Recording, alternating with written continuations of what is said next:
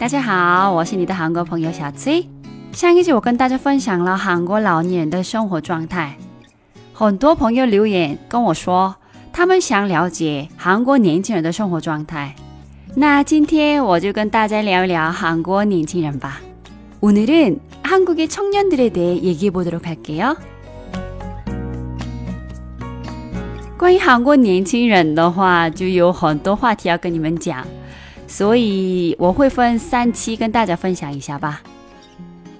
到去年，韩国年轻人中流行三个关键词：Hell 朝鲜、三炮时代和土勺。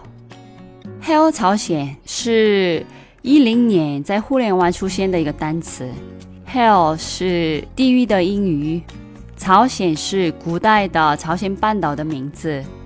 Hell 朝鲜是就像地狱一样的没有希望的韩国，年轻人对于韩国的不满、不安、愤怒和绝望，全部体现在这个单词上。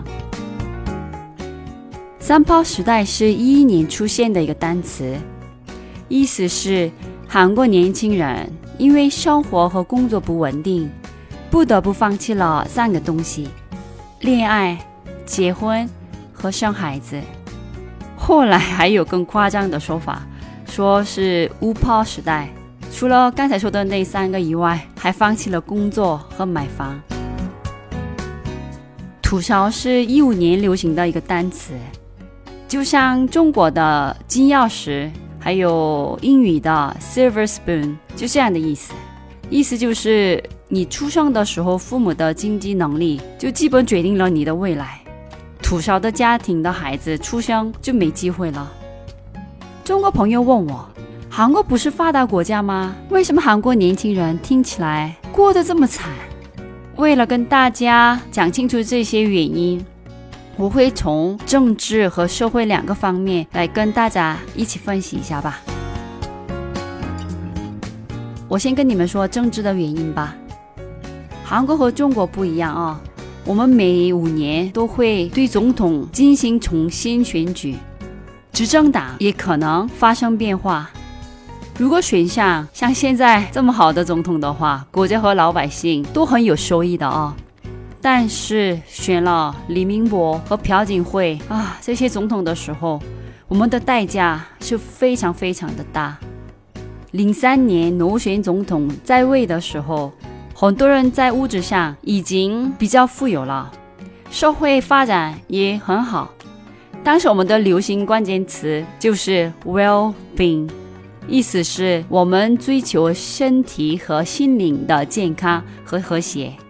比如喜欢吃有机食品、练瑜伽、冥想、读书和旅游。但零八年李明博上台以后，到一七年朴槿惠下台。韩国的流行关键词变成了 “Hell 朝鲜”、“三炮时代”、“屠杀”等，都是很负面能量的单词。李明博把我们国家的钱投资到了很多国外的资源项目，但没有一个是成功的。另外一部分国家的钱花在四大江项目上，破坏了生态环境。只是建设公司和某一些人哦，你们猜是谁？某一些人赚到了钱。但这一个项目对国家国民来说没有任何意义。朴槿惠的话，除了自己和闺蜜的利益以外，也只考虑了韩国大企业的利益，没有真正为老百姓考虑。这两个前总统目前都在监狱里，可能在监狱里要度过二十多年到三十年的时光。这两个人的故事嘛，如果我今天在这里详细的讲的话啊。真的太长了，太复杂了，所以今天就不再讲了。零八年到一七年，因为这两个总统在任的时候没有为老百姓考虑，所以这个时间段受伤害最大的其实是韩国的年轻人。那我现在开始讲社会原因吧。韩国六十年代到九十年代出生的人，我们的社会环境差异太大了。六零后大学毕业以后，他们可以选去哪些大企业上班。我的一个亲戚说，他毕业的时候，很多大企业来他们学校摆摊挖学生。七零后的话，有能力的话，还可以去大企业上班。但是九七年韩国经济危机以后，很多公司想找的是有经验的员工，所以八零后进大企业就很难。九零后的话，几乎不可能进大企业工作了。那六零后真的能力那么强吗？然后九零后，韩国九零后就没能力？韩国八十年代是发展中的国家，工作机会多，企业缺人，所以找工作很容易。目前韩国已经是发达国家了，经济成长率低，韩国高学历的人比以前更多。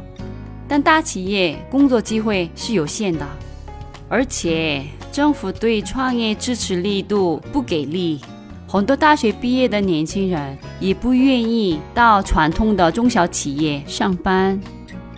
而且现在的科技发展太快了，机器、人工智能应用已经代替了很多人的工作，连我们觉得只有人才可以做的。律师啊，医生啊，这些职业开始使用人工智能了。中国也有很多没有服务员用应用点菜的餐厅。现在韩国年轻人的烦恼，除了政府的无能以外，随着社会发展带过来的影响也会越来越严重。而且韩国年轻人的话，不像韩国老人和小孩，他们就没有基础社保。韩国年轻人不管生活压力或者是就业的压力都很大，但没有社会福利，那对年轻人真的不公平了。让年轻人不幸福最大的后果就是韩国的出生率就是全世界最低。但现在我们的媒体上几乎听不到、看不到“黑欧朝鲜”“三炮时代”等这些负面的单词。现在的年轻人慢慢开始看到希望了，因为现在我们的政府很重视年轻人的就业问题，很多年轻人可以免费参加培训，找到自己理想的工作。那政府为了韩国年轻人做了一些什么呢？我下一集再跟你们接着讲吧。那今天到这里了，다음시간에또만나요그럼안녕히계세요